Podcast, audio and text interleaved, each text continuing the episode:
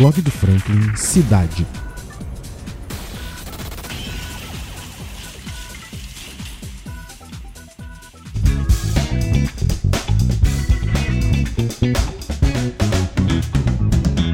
Ontem eu conversei com o vereador Ailton Batista, que foi um dos primeiros a chegar nos bairros afetados pelas chuvas. Ele falou sobre suas impressões ao chegar nos lugares e nos contou sobre as primeiras medidas para ajudar as famílias prejudicadas. Mas logo em seguida, eu vi que o vereador David Nogueira também estava presente com a sua equipe e fui correndo perguntar para ele exatamente as mesmas coisas que perguntei ao vereador Ailton. O vereador David Nogueira nos respondeu rapidamente. Ouça as respostas dele agora.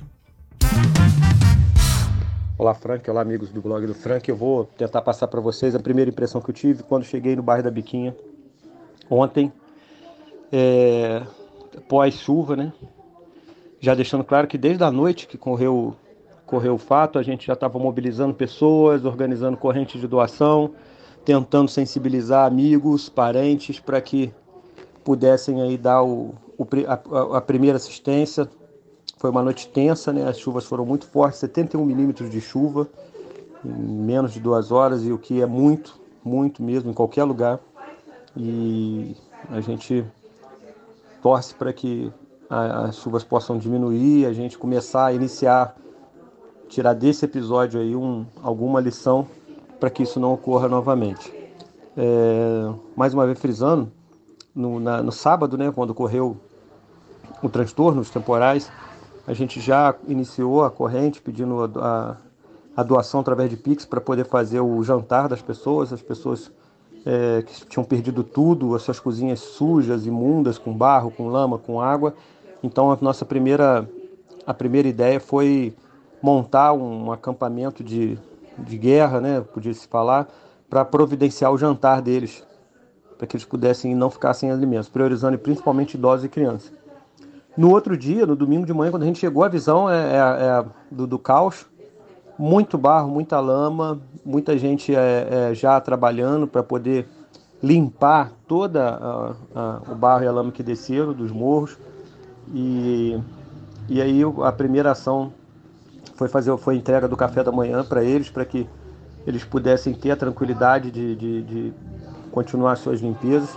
Né, houve uma mobilização de boa parte da equipe da Secretaria Municipal de Assistência Social, da Secretaria de Saúde, do Defesa Civil, e com isso a gente conseguiu aí, é, fora os voluntários, né, que se reuniram numa casa no bairro, e a gente acredita que mais de 100 pessoas foram mobilizadas, todas elas com esse mesmo objetivo de minimizar o estrago e tentar diminuir o sofrimento dessas famílias que tiveram aí a, a suas casas invadidas.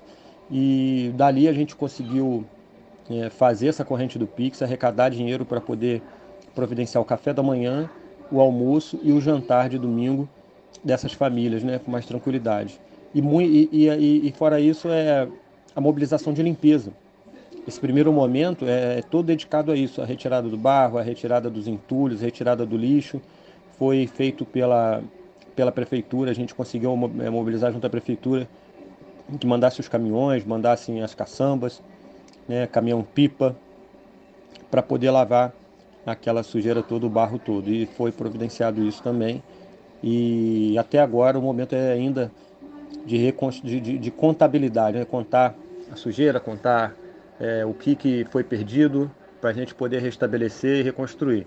Mas é, eu queria enfatizar que foi é, dentro desse caos todo a gente conseguiu vê muita solidariedade, né? equipes de igrejas, equipes é, é, de, de voluntários, pessoas que viram o que aconteceu e foram para lá, doações através do Pix, empresários ajudando.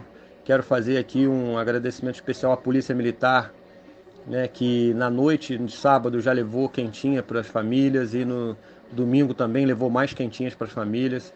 Foi uma corrente de solidariedade enorme a gente sabe que nada paga ou nada vai apagar o transtorno ocorrido no sábado, mas a gente também viu ali que a comunidade inteira, o bairro inteiro se mobilizou em solidariedade ao pessoal, principalmente do Beco do, dos Guidas, Beco José Tomás, é, o pessoal da Rua Santa Augusta, João Carlos Dias, que foi, foram as ruas mais afetadas. Agora é reconstruir, agora é organizar a vida dessas pessoas da melhor forma possível e cobrar do poder público políticas públicas de drenagem, de, de urbanização, de sustentabilidade, né, para que a cidade possa crescer, mas não crescer dessa forma desordenada. Né? Tem um crescimento aí organizado, um, um, organiz, um crescimento urbano que não vai afetar tanto aí né, nos momentos desses como são como a gente tem visto aí que só tem aumentado de tempestade. Tá ok? Um abraço e obrigado aí pelo, pelo espaço de fala. Então é isso, meu amigo ouvinte e minha amiga ouvinte. Essas foram as palavras do vereador David Nogueira, a qual eu agradeço bastante por receber o blog tão prontamente. Para mais informações, fique ligado no blog. Muito obrigado de verdade a você que escutou até agora. Se você gostou desse tipo de conteúdo, se inscreve no nosso canal para não perder nenhuma atualização. Para sua maior comodidade, o podcast do blog está disponível em todas as principais plataformas de áudio. Estamos no Spotify, SoundCloud, Deezer, Apple Podcast. Espero de verdade que você tenha gostado e até a próxima. Valeu!